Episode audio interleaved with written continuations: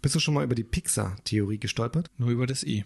Also die Theorie besagt, dass alle Animationsfilme aus dem Hause Pixar aufeinander aufbauen und eine gemeinsame, übergeordnete Geschichte erzählen. Und zwar den Krieg zwischen Menschen, Maschinen und Tieren. Heftig, und um was geht's da genau? Die Theorie besagt weiterhin, dass es einen eigenen Zeitstrahl im Pixar-Universum sozusagen gibt. Und wenn man die Filme in einer gewissen logischen Reihenfolge guckt, dann ergibt sich so ein Gesamtbild und es wird dann stimmig ineinander. Man angefangen beim Film Arlo und Spot, da ging es ja irgendwie um Dinosaurier, ähm, das Leben also vor 40 Millionen Jahren. Ja, dann folgt ein Zeitsprung ins 14. Jahrhundert mit dem Film Merida, wo Menschen dann schon so ein bisschen mit Magie experimentieren und dann halt auch Superheldinnen entstehen. Mhm. Und die werden dann in den 1950er Jahren durch die Unglaublichen repräsentiert. Ah, cool, okay. Und in dem Film Die Unglaublichen entwickelt die Figur Buddy KI-Roboter, die dann Jahre später Gegenstände zum Leben erwecken können. Und was glaubst du, zu welchem Film könnte das führen? Toy Story.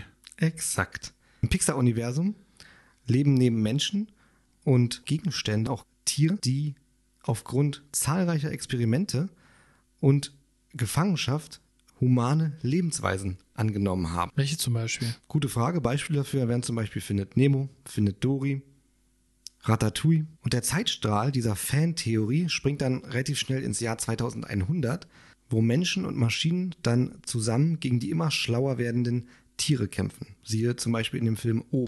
Oh, ja, stimmt, stimmt, stimmt. Ja, und schließlich bekämpfen dann auch die Maschinen die Menschen, was wiederum erklären würde, dass in dem Film Cars keine Menschen mehr zu sehen sind.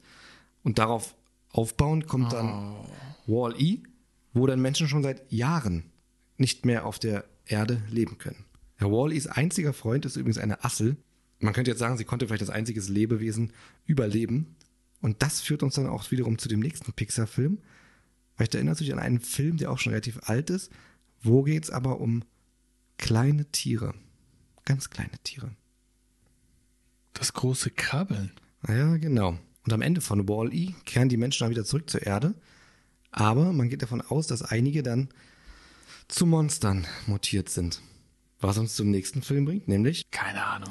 Die Monster AG. Ah. Sie müssen dann also eine Koexistenz erlernen zu den Menschen. Und dass Freude, wie bei Monster AG am Ende die meiste Energie bringt, kommt nicht von irgendwo. Diese These wird schon in Alles steht Kopf gut gezeigt. Rileys unsichtbarer Freund aus diesem Film deutet nämlich schon in dem Film auf die Monster AG hin.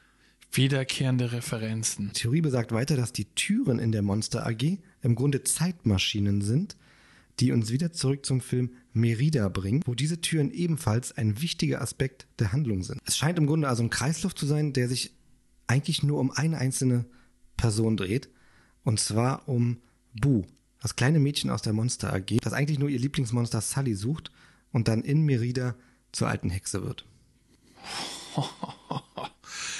Krass, die Filme bauen alle aufeinander auf, sind alle verknüpft und so eine diepe Message auch noch.